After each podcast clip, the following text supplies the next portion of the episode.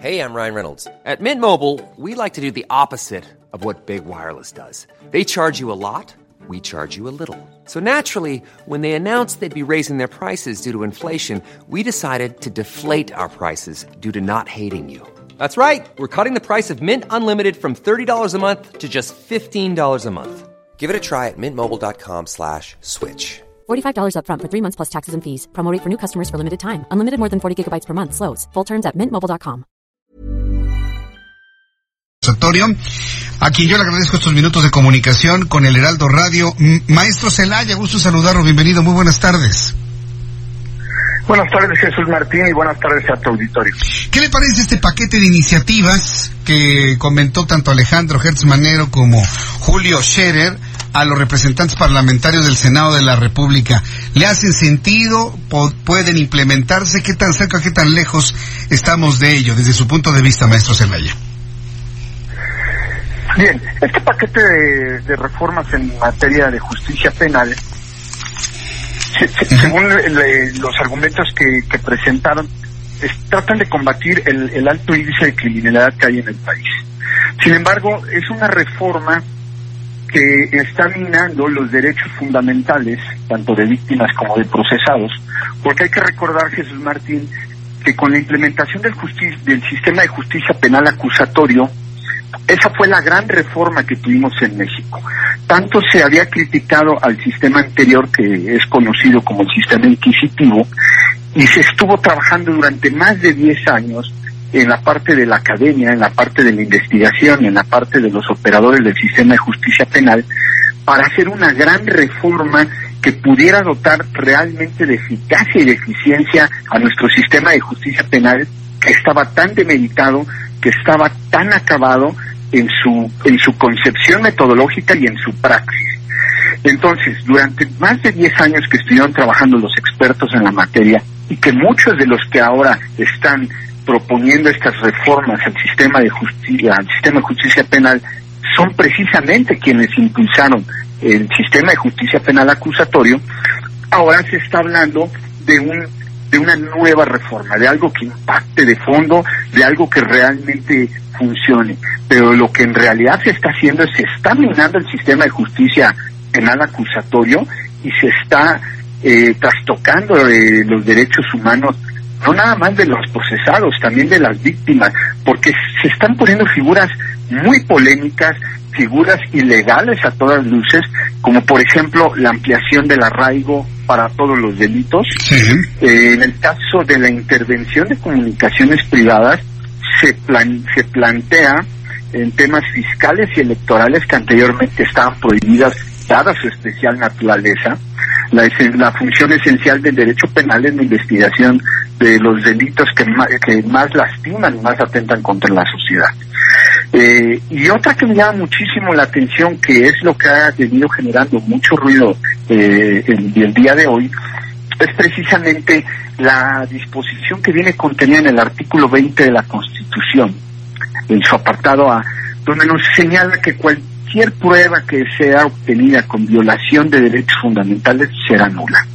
Esta fracción realmente fue uno de los grandes avances y uno de los grandes alcances de la reforma al, sistema de justicia penal acusatorio, porque hay que recordar que tenemos una tradición de violación de derechos humanos, de violación de derechos procesales, donde policías, donde ministerios públicos eh, obtienen pruebas de la manera que ellos consideran, no importando el debido proceso, y se obtienen pruebas totalmente nulas. Entonces es muy grave y es un retroceso que se plantee una valoración del juzgador en que no eh, no absolutamente va a ser considerada nula, sino con esta valoración del juzgador pueden ser eh, tomadas circunstancias atenuantes incluso tomarla en cuenta para el proceso penal. Entonces, eh, eh, re- requieren, por lo que entiendo, tanto Alejandro Gesmanero como Julio Scherer, un- una asesoría o más datos eh, que los senadores tengan que revisar en su momento, ahora en el, en el periodo ordinario de sesiones. Es decir, ¿le falta a estos paquetes lo que usted nos ha comentado? Por supuesto, mira, todos los sistemas de justicia penal que se han instaurado en el mundo, y especialmente los sistemas de justicia de corte acusatorio que se implementaron en Colombia, en Chile, tienen una ventana de tiempo de maduración. Eh, en el caso de México, tanto se estuvo trabajando en, en, la reforma del sistema de justicia penal, en capacitación de jueces, de policías, de, de ministerios públicos, de peritos, toda la carga de, reformas a las leyes precisamente para alcanzar un sistema que respondiera a las necesidades actuales y eh, combatiera los vicios del sistema anterior. Entonces, eh, vemos que realmente lo que falta es un estudio de fondo y lo más importante, no se está dejando madurar el sistema. Es un sistema nuevo, todavía se le sigue diciendo nuevo, todavía hay algunos procesos, son pocos, pero que se siguen bajo el sistema anterior.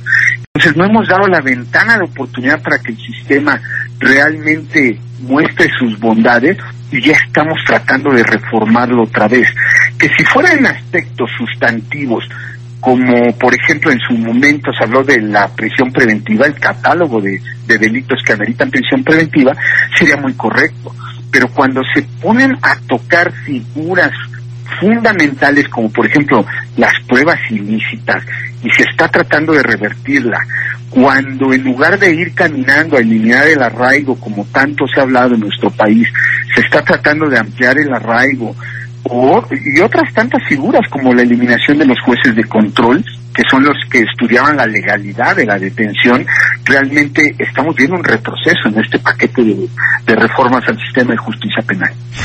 Bien, pues eh, eh, yo, yo, me quedo con estas advertencias porque así, así las vemos, la falta de un estudio de fondo y el no dejar madurar el actual sistema penal acusatorio pueden ser los primeros elementos que senadores, sobre todo de la oposición, van, van a hacer ver a, a, quienes están haciendo estas propuestas. Maestro Zelaya, yo le agradezco mucho que me haya tomado la llamada telefónica a esta hora de la tarde aquí en el Heraldo Radio. Muchas gracias por su tiempo.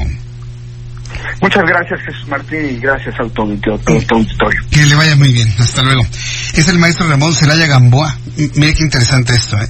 El nuevo sistema penal acusatorio, que por cierto todavía le llamamos nuevo, nos dice, no se le va a dejar madurar cuando se están haciendo propuestas de reforma de fondo. Entonces, primero él propone que se deje madurar al sistema penal acusatorio, a los juicios orales, para que entonces posteriormente se vaya a una a una reforma de este calado, como lo está planteando el propio Alejandro Jesús Manero y Julio Scherer. Interesante, sin duda, esta posición de nuestro invitado el día de hoy.